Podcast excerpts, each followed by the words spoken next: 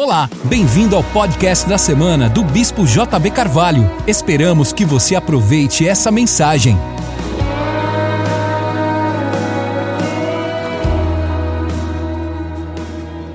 Mateus 28, todos acharam?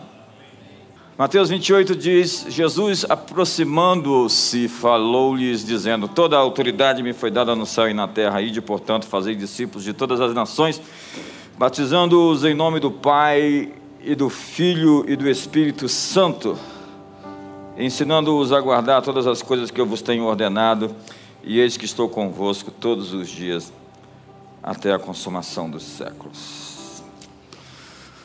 O texto que eu li fala da grande comissão, que define qual é o nosso negócio, porque estamos aqui, porque é que essas portas estão abertas Ide por todo mundo, pregai o evangelho a toda criatura. Fazei discípulos de todas as nações, batizando-os em nome do Pai, do Filho e do Espírito Santo, ensinando-os a guardar todas as coisas que eu vos tenho ordenado. Eis que eu estou convosco todos os dias até a consumação do século. Nós precisamos entender qual é o nosso negócio. Nós pensamos que o nosso negócio é simplesmente ganhar almas, livrar as pessoas do inferno. E nós resumimos o, o Evangelho nisso. E quando nós fizemos isso, nós nos tornamos uma subcultura que está simplesmente pretendendo escapar, escapulir, fugir, se esconder. Ou seja, vamos suportar tudo que tem que suportar, porque a nossa verdadeira vida é no céu. Ei, amigo, eu vim aqui hoje para lhe dizer que o propósito da sua vida nesse tempo não é ter férias eternas no céu.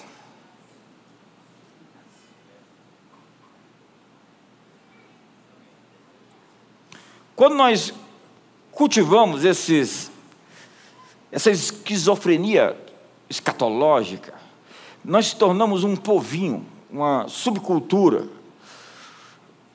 com o propósito simplesmente de escapar ou sobreviver nesse mundo.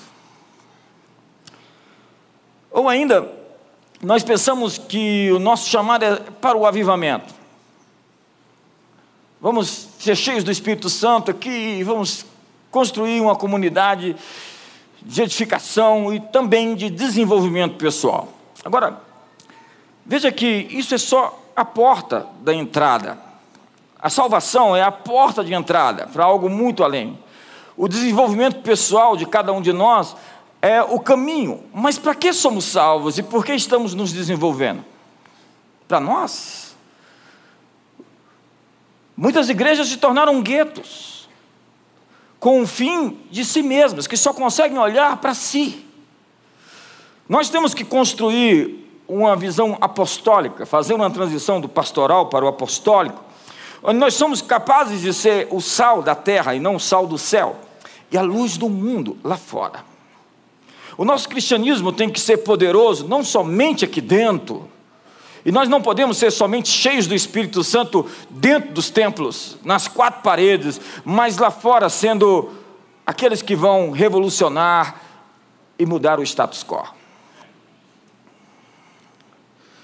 Nós temos tudo isso aqui, nós entendemos que salvar almas é importante. Elas precisam ser redimidas, mas é a porta da entrada. Desenvolver pessoas é um chamado nosso.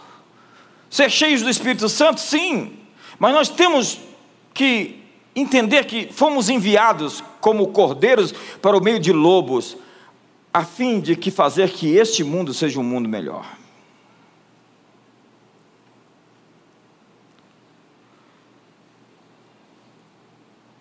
Hoje, o Islã não esconde que está com o propósito de discipular nações com leis próprias, com um sistema político e um governo com a lei da Sharia. Eles têm planos de conquistar a Europa inteira e eles não escondem isso. Eles querem discipular as nações. E eles trabalham intencionalmente em cima disso. Hoje, Hollywood tem uma agenda de discipular as nações. Os últimos dois filmes que ganharam como melhor filme no Oscars, eles possuem uma agenda. uma agenda. Eu vou repetir isso: uma agenda. Quem está no topo da montanha hoje são somente 120 produtores em Hollywood. Apenas 15 bancos vão financiar todos os filmes que estão sendo produzidos. 15 bancos. E se aqueles filmes não tiverem o roteiro, a agenda, daquilo que eles entendem que o mundo deve ser, aqueles filmes estarão cortados e atores também serão retirados. Um elite controla o topo e deseja nos dizer no que devemos acreditar. 3% dita sobre 97%. No mundo antigo greco-romano haviam as Acrópolis, Metrópolis e Necrópole. Eram cidades divididas em três partes. Na Acrópole, os reis e os deuses. Na Metrópole, os mortais. E na Necrópole, os mortos. Hoje, um grupo de pessoas, uma elite progressista, quer determinar o que seja a verdade para todos nós, enfiando goela abaixo. E eles usam dos expedientes mais variados, a fim de nos fazer acreditar na sua visão de mundo. Eles não acreditam em Deus. E acredite, eles estão na direção do barco. Eles estão nos portões de influência, eles são os gatekeepers, os guardadores das montanhas ou dos portões. Quantas famílias você pensa controlam a mídia no Brasil? Quantos deputados mandam na Câmara Federal e quantos senadores? Você acha que são 513? Não, são 30. Quantos juízes, juízes querem decidir o que nós devemos aceitar como moral ético? O ativismo jurídico no Brasil assumiu proporções inimagináveis. Montesquieu disse que haviam dois tipos de corrupção. Uma quando as pessoas não se atentam à lei e outra quando a lei corrompe as pessoas. O marxismo cultural quer ser uma força dominante global. Eles estão nos dizendo quem é legal e quem não é legal. Eles disseram para os nossos jovens que ser legais significa ter que ser gay, por exemplo. Eles estão redefinindo moralidade e o que é a verdade. Toda nação está sendo discipulada por alguém seus sistemas de princípios foi iniciado por alguém. Penetre em nosso mundo, no nosso sistema educacional, e você vai encontrar Rousseau e todo o seu contrato social. Descubra mais sobre o globalismo e você achará a Torre de Babel, lá em Gênesis capítulo 11, que foi a primeira tentativa de unificar a religião, a economia e o sistema político por um líder supremo com ambições de culto. O nome dele era Nimrod, está lá em Gênesis 10. Hoje, a tentativa de quebrar as fronteiras, a identidade cultural, com todos colocados num liquidificador e se tornando uma massa global, chama-se globalismo. Eles estavam construindo uma linha de comunicação na Torre de Babel, direta entre os homens e os demônios nos lugares celestiais. Eu estive no Pergamon, Museu de Berlim, anos atrás, e ali está é, o altar de Pérgamo, com todos os deuses do panteão. Conheço o lugar em que tu habitas, onde está o trono de Satanás, disse Jesus à igreja de Pérgamo. E ali existe uma maquete, uma espécie de modelo daquilo que seria a Torre de Babel. É impressionante porque eles não estavam querendo tocar os céus, simplesmente. Alcançar os céus, literalmente, como diria Flávio Josefo em suas antiguidades judaicas, já que ele afirmava que Nimrod estava dizendo: Deus mandou um dilúvio, matou todos vocês, vamos construir uma torre, ele nunca mais vai nos afogar. O fato que não era esse, o fato é que eles estavam construindo um altar com cultos e relacionamentos com o místico, transcendente, o sobrenatural, de uma maneira ilícita e não permitida. E eles tinham um modelo, eles tinham um propósito, que por meio de rituais e cultos alcançaram um nível tão alto para receber dos principados e poderes instruções e planos.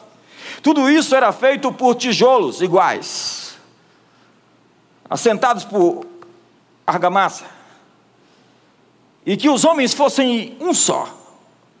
Os tijolos eram conformados com uma estrutura única, uma unidade que falsificava, ou uniformizava, ou desumanizava as pessoas. Nós somos seres humanos porque nós somos diferentes e não precisamos ser todos iguais. E a beleza da raça humana são as suas mais variadas raças.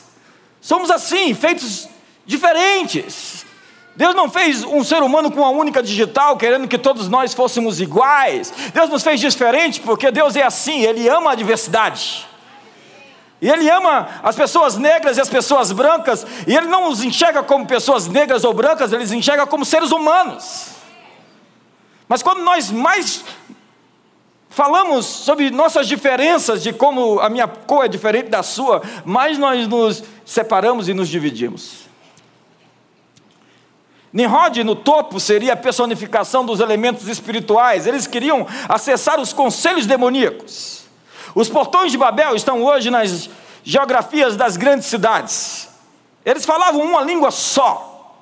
O sistema babilônico é uma instituição de despersonificação, feitiçaria e controle de mente. Essa conformidade que faz você abrir mão da sua individualidade, da sua singularidade. Acredite, a Bíblia é um livro sobre nações, sobre povos, e Deus quer que continue assim, nações e povos. Nós não somos simplesmente uma aldeia global, nós somos uma, um planeta cheio de muitas diferenças, onde todos estarão prostrados diante do Cordeiro de todas as nações, tribos, raças, todos os povos estarão adorando um só Deus e Cristo, que é bendito e excelso.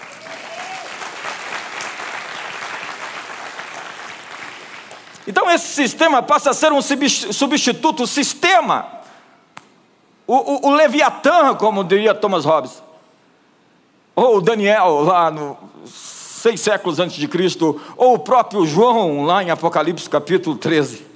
A besta, esse governo, esse sistema político, econômico, social, religioso, que pisa, faz em pedaços e devora tudo à sua frente. E que quer nos governar, quer nos dizer como nós devemos educar nossos filhos. E quer dizer que não, o Estado é, na verdade, o gerador dos filhos. Você não tem mais autoridade sobre os seus filhos do que o Estado. Porque os filhos não pertencem às famílias, pertencem ao Estado. Que querem dizer você, nos mínimos detalhes, como você deve se comportar, como você deve agir. Querem regular a nossa vida, querem regular a sua vida, querem nos controlar. Dá um sorriso para o seu irmão, porque está tenso aqui hoje. É a venda de uma utopia. Você vai ler a utopia de Thomas Moros. Você vai ver essas regulações, você vai ver Tomás de Campanella na Cidade do Sol ou Francis Bacon na Nova Atlântida. Amigos, é importante ganhar almas, mas a África é a nação mais evangelizada da face da terra. Algo está errado com o evangelho que nós estamos propagando. Se o evangelho não transforma a vida das pessoas, não foi o evangelho que chegou, foi outra coisa, parecendo o evangelho, mas não é o evangelho. Porque quando o evangelho chega, a miséria é quebrada, ela tem que ir embora. Quando o evangelho chega, a pobreza é quebrada. Quando o evangelho chega, a doença é quebrada. Quando o evangelho chega, as pessoas crescem e prosperam. É importante desenvolver pessoas, claro, mas só se conseguimos olhar para algo além de nós mesmos. Se não somos um gueto, um gueto. Nós queríamos uma separação entre nós e o mundo, nós queríamos somente a família e a religião. E o diabo disse: Me dê o resto, eu quero ficar com tudo. A palavra igreja é derivada da cidade-estado grego, grega. Lembra das cidades-estados, cidades-estados antigas gregas, que era Macedônia, Atenas, Esparta. E eles tinham, cada cidade, uma eclésia que na verdade significava uma Assembleia Legislativa que era responsável por decidir políticas públicas. Era um governo, a igreja era um governo. Nós somos um governo, uma força em movimento para transformar o sistema. Esqueça a mentalidade do diabo que ele tem o um mundo e o anticristo está no controle. Nós somos ativadores da redenção que já aconteceu o príncipe desse mundo já foi julgado. Ele despojou os principados e potestades na, na cruz e os expôs à vergonha, ao desprezo e à ignomínia. Jesus já venceu, o diabo já foi derrotado. É um fato consumado. Jesus é o rei. E a terra está aguardando a revelação dos filhos de Deus, ela deseja que os filhos de Deus se manifestem, ela está em modo de atualização. Mas os pregadores estão pregando outro evangelho.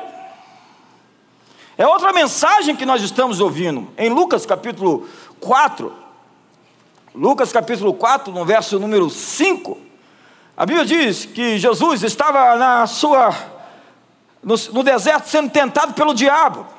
E o diabo fez a seguinte proposta: e elevando-o, mostrou-lhe no momento todos os reinos do mundo. Verso 6. Disse-lhe o diabo: Dar-te-ei toda a autoridade e a glória desses reinos, porque ela me foi entregue e a dou a quem eu quiser. Portanto, se prostrado me adorares, toda será tua. O que ele propôs ao Jesus? O adorar para receber os reinos e os governos. Ele disse: Foi entregue a mim o sistema. Perceba que o diabo está colocando pessoas com a sua agenda no topo. Ele diz: Eu coloco quem eu quero. Mas Apocalipse 11, verso 15, que diz que os reinos desse mundo se tornaram do Senhor e do seu Cristo, e ele reinará pelos séculos dos séculos. Ele ofereceu os reinos do mundo sem a cruz para Jesus. Jesus disse: Eu vou até a cruz e vou tomar os reinos dele. E foi na cruz que se consumou a vitória de Jesus tomando os reinos da mão de Satanás. E o que nós devemos fazer? Nós devemos entender que nós somos aqueles que devem ocupar aquilo que foi redimido pelo sangue de Jesus. Veja o que o diabo diz: Eu darei a quem quiser.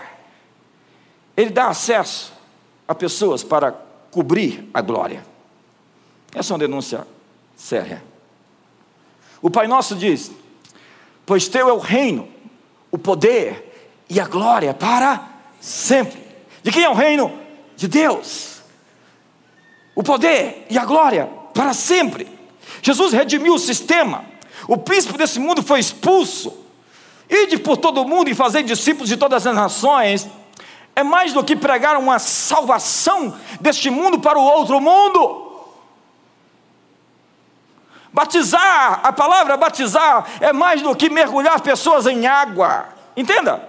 Batizar sugere a imersão de uma nação em ensinamentos em valores.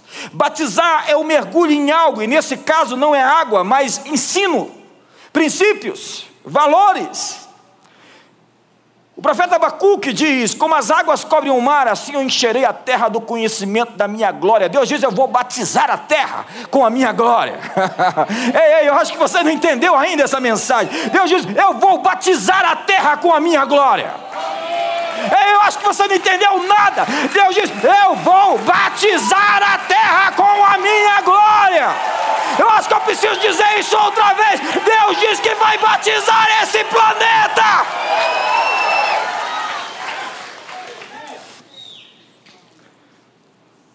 Em seu primeiro uso secular, a palavra batizar significava colocar algo dentro do vinagre. É, vinagre é uma coisa séria era colocar algo no ambiente que penetra e transforma aquilo que está dentro.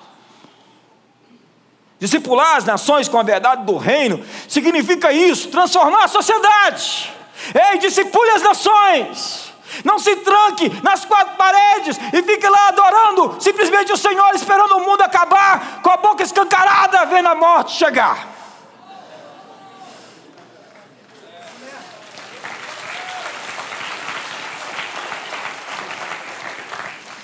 E você não precisa citar a Bíblia para poder executar esse propósito de discipular as nações. Acredite, se você ensina autocontrole e perdão, economia, amar as pessoas, você está ensinando princípios bíblicos, ainda que não cite a Bíblia nenhuma vez. Pare de, de falar o evangeliquez, comece a falar outra língua. Pare de insistir com as pessoas com essa linguagem é, de subcultura. A propósito, antes de você pregar para os outros, ganhe credibilidade.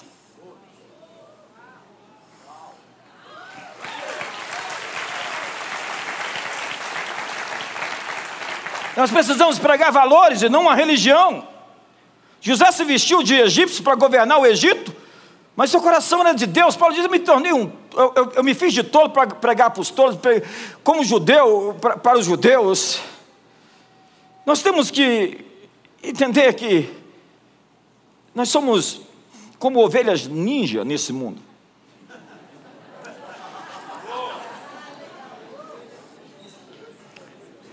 Peter Druck é chamado o pai da teoria da administração, o pai da administração moderna.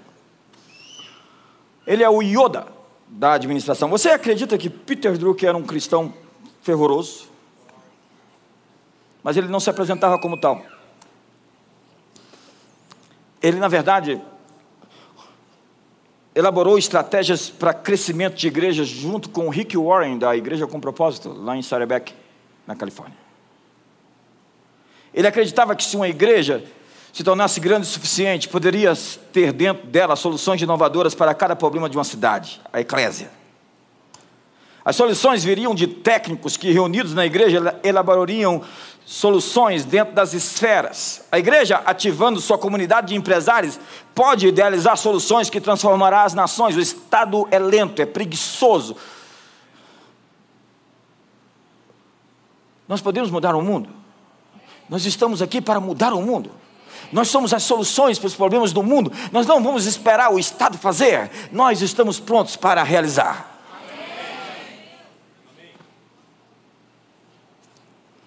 E ganhar alma se torna o produto imediato de transformar nações.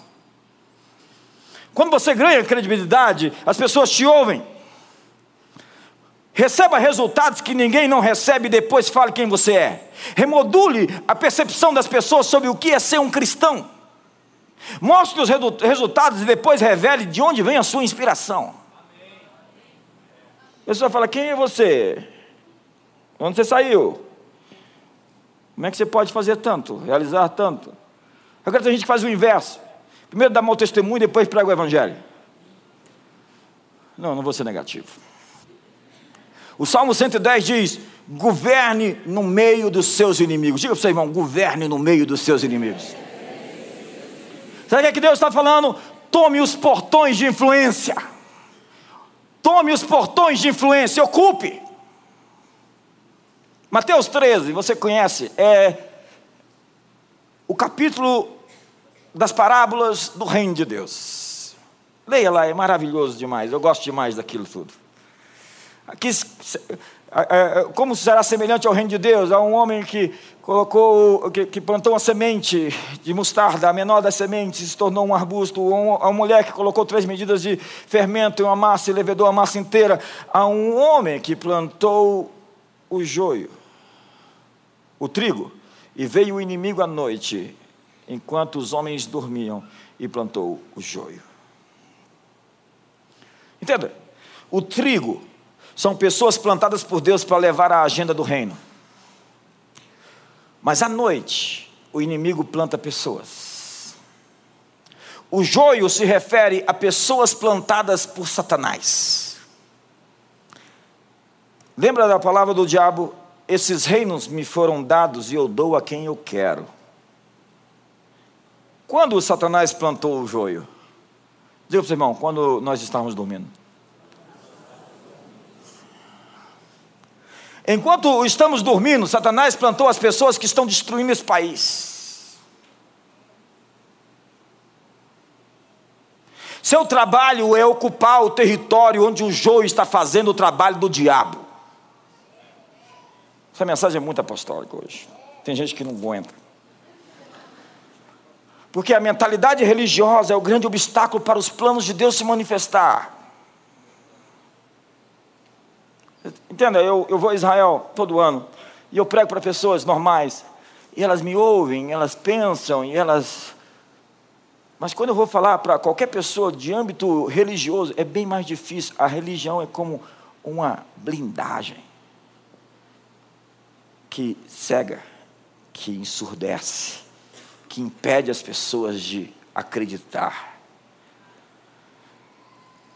Eu tinha olhos tão religiosos.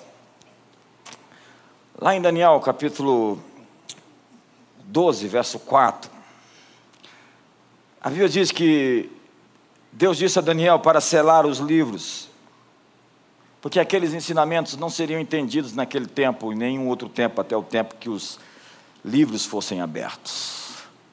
Eu quero dizer que os selos estão sendo abertos. Eu estou orando hoje para que selos sejam abertos. E nós possamos entender aquilo que Daniel selou, porque não era para aquele tempo, porque existem verdades que, quando ditas fora do tempo, elas trazem inquisição.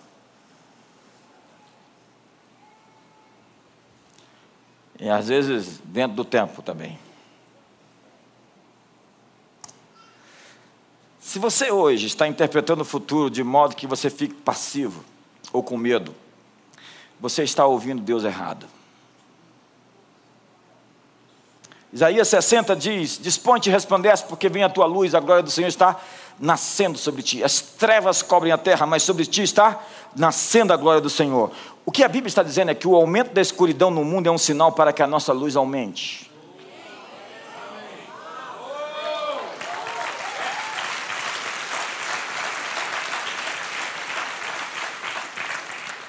Esqueça a velha mensagem da fuga. Esqueça a velha mensagem do esconder-se. Quando as trevas aparecem, é hora de brilhar. Empurra seu irmão e fala: é hora de brilhar. Esse é um tempo muito empolgante, tão empolgante, é um privilégio estar vivo nessa hora. Acredite, se Moisés, é, é, Moisés, Moisés está na glória na nuvem de testemunha, ele queria viver nesse tempo. A gente fica dizendo, nossa, como eu queria viver no tempo daqueles homens que viram Jesus, andaram com Jesus. Aí, eu acho que aqueles homens queriam viver esse tempo que nós estamos vivendo hoje. Porque os selos estão sendo abertos, a revelação está sendo exposta a algo que nunca aconteceu, que está prestes a acontecer em seus dias, em nossos dias. Deus está fazendo algo pelo qual importa que vivamos. Me ajuda aí, irmão.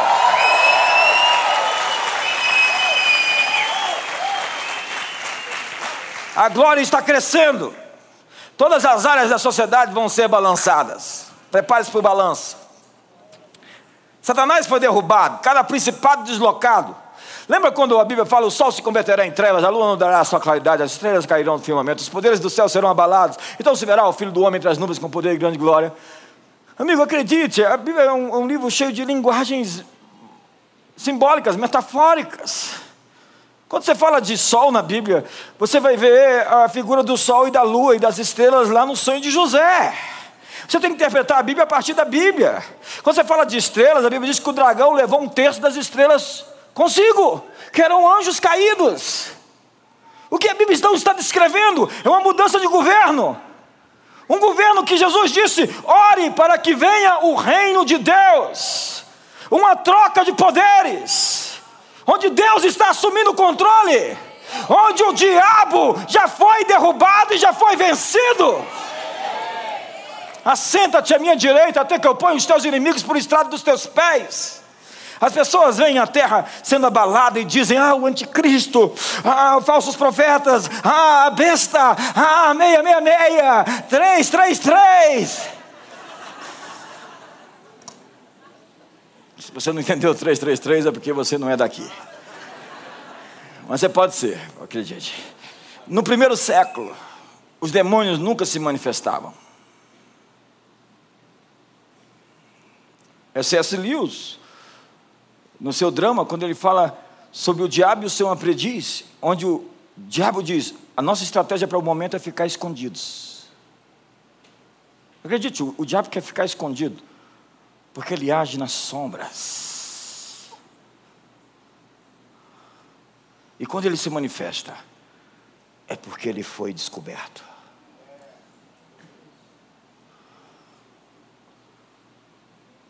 Os demônios nunca tinham sido perturbados.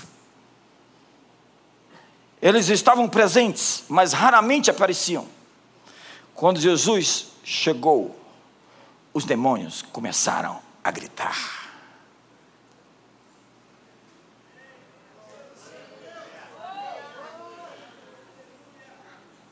A unção ativava a aparição deles. Você está vendo o mundo hoje parecendo perturbado?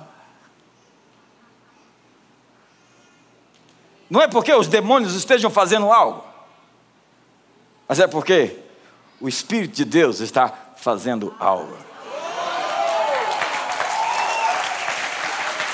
Eu acho que essa é uma boa palavra, irmão. Esses demônios sempre estiveram presentes, só que agora estão sendo desmascarados. As Escrituras dizem em Hebreus capítulo 12, verso 26, 26 Hebreus 12, verso 26, o texto diz assim: Aquele cuja voz abalou, então a terra, agora, porém, ele promete, dizendo: Ainda uma vez por todas farei abalar não só a terra, mas também o céu. Ora, essa palavra, ainda uma vez por todas, significa a remoção das coisas abaladas como tinham sido feitas para que as coisas que não são abaladas permaneçam. Por isso, recebendo nós um reino inabalável, retenhamos a graça pelo qual servamos a Deus de modo agradável, com reverência e santo temor, porque o nosso Deus é fogo consumidor. Os céus estão agitados, são as hostes espirituais da maldade nos lugares celestiais sendo sacudidas. Existe uma batalha de deslocamento acontecendo. Veja o verso 26, outra vez. Ainda uma vez por todas significa remoção o texto não pode ser mais claro. A remoção dessas coisas abaladas. Deus está dizendo: eu vou abalar tudo para remover as coisas abaladas, para que as coisas que não são abaladas permaneçam. Eu acho que você não entendeu ainda. Os abalos, os tremores, as dores de parto, as fomes, guerras, terremotos, são os terremotos que Deus está produzindo para remover as coisas abaláveis, para que as coisas que não podem ser abaladas permaneçam.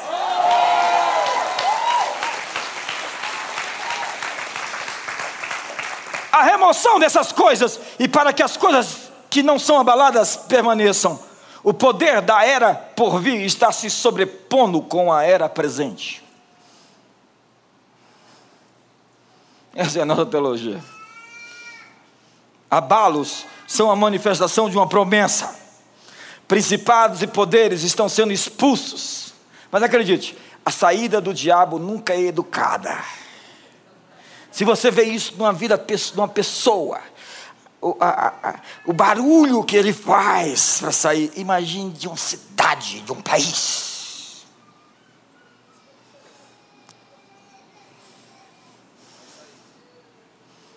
Então a próxima vez que você vê as coisas tremerem tudo, você diz: alguém está saindo.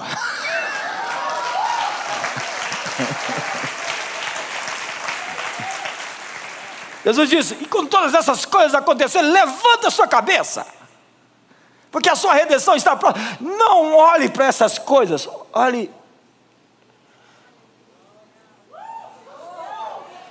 a um rio cujas correntes alegram a cidade de Deus, Deus está no meio dela, jamais será abalada. Tire os olhos do abalo, olhe para um reino inabalável. Acredite, na Nova Jerusalém nada treme. Sião é inabalável. E os que confiam no Senhor são como o monte de Sião que não se abala. O abalo não é um problema, ele é a solução. O caos traz um novo elemento. Quando chegou o abalo em Jericó, o que aconteceu? entraram e ocuparam Jericó. Ei, quando as muralhas começam a cair, o que, que nós estamos fazendo?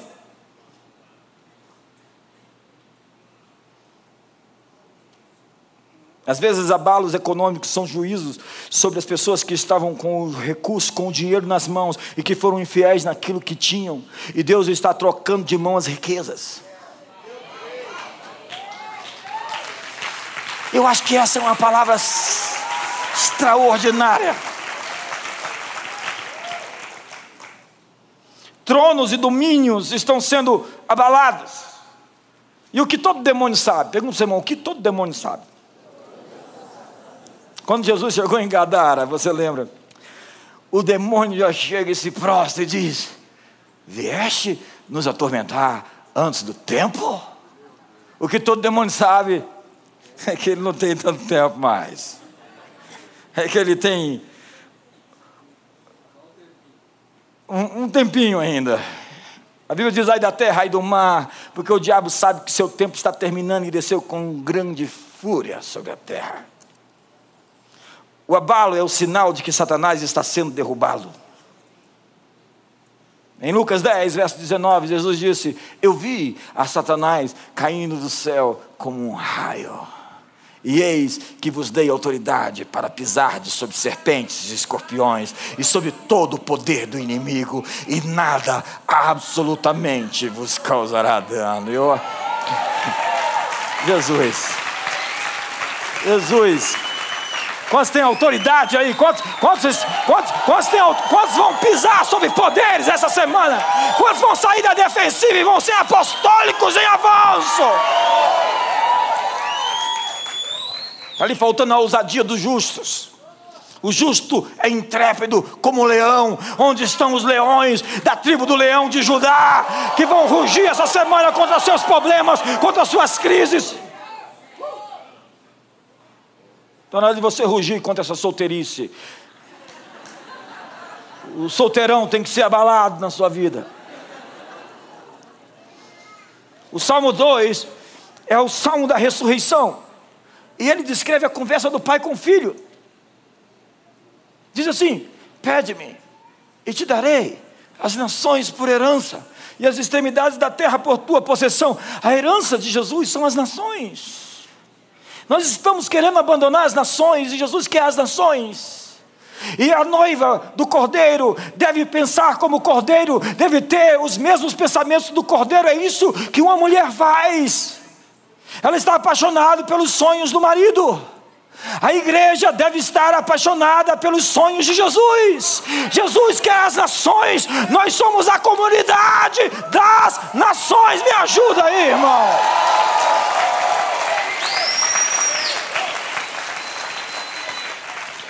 E ele diz: Ele quebrará as nações como varas de ferro, com varas de ferro.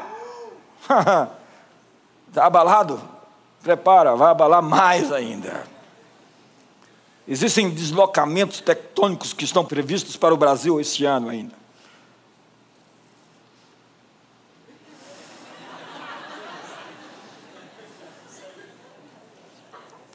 Deus está pegando pequenos Davis esses dias e está levando-os por um caminho de aceleramento rápido.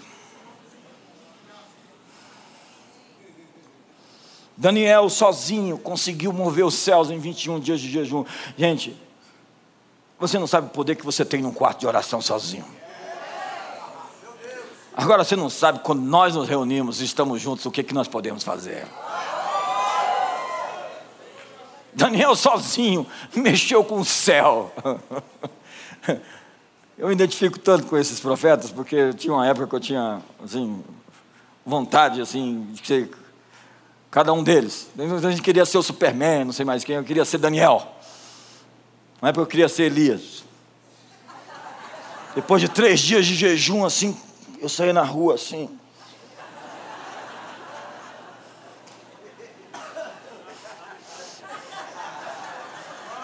Não, a capa está aqui, não vai não. E eu vou terminar. Está na hora.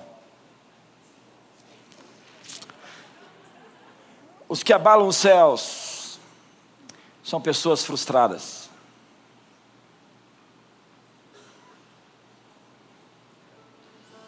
Deus está à procura de pessoas frustradas. São pessoas que têm como combustível o descontentamento. Deus está à procura de pessoas insatisfeitas com o status quo que olha para a injustiça e diz assim: não pode ser assim. que vê uma criança na rua e diz: essa criança não pode estar abandonada sozinha desse jeito. Que vê a corrupção graçar nesse país e diz: não pode continuar assim. Deus está atrás de pessoas frustradas. Porque você só se coloca como um libertador se você se importa. Pergunte para o seu irmão: você se importa?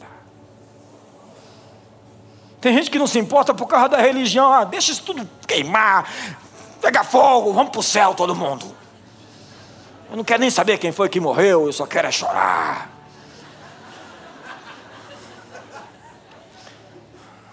Gideão estava tão insatisfeito que Deus o achou. Ele estava ali malhando trigo, assim, dizendo: Como eu posso estar aqui me escondendo? O poder que Gideão tinha era do tamanho da sua frustração. Olhe para Davi. Davi se importa. O exército, o exército de Israel está com medo. Mas Davi se importa. Ele olha para Golias e diz: Quem é esse sujeito? Como isso pode estar acontecendo? Amigo, seu chamado é para desafiar o status quo. Não pode continuar assim. Ei, não, não dá para ser do jeito que está. Tem gente que fica cínico. O que é um cínico? É aquele que aceitou a condição menor. É aquele que simplesmente não é capaz de chorar mais diante do caos e diante da tragédia, diante da derrota. É aquele que vê as coisas dando errado e ele simplesmente se paralisou anestesiou os nervos existenciais para não sentir mais dor, ficou indiferente, petrificado, pedrado. A mensagem escatológica é que as pessoas vão perder sua alma. Tem gente que não precisa morrer para perder a alma, porque já perdeu.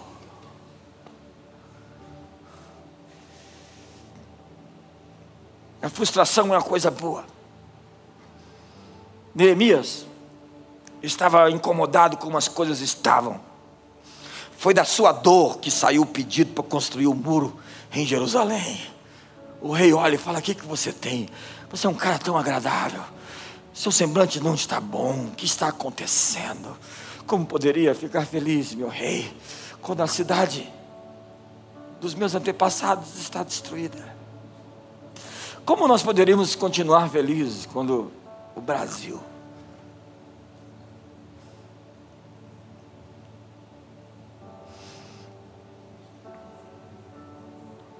Deus diz para Gideão: vá lá e faça. O que te incomoda? Frustração significa que nós podemos mudar as coisas. É o não conformismo, é a não aceitação. Gideão reclama e Deus desconversa, porque Deus não está ligado aos comentários negativos. Há pessoas que ao invés de trazer soluções, elas ficam remoendo o que está errado como o profeta Abacuque, injustiça. O, ímpio prevalece, ele fica focado naquilo que está errado e ele não pode ser solução enquanto ele for problema. Deus não faz nada quando Golias está ofendendo aos exércitos de Israel. A resposta vem de um sentimento de zelo criado no interior de um rapaz. No caso de Neemias, a resposta vem na insatisfação do coração de um homem de saber da destruição da sua cidade natal. Ei, sua infelicidade é o combustível para a mudança.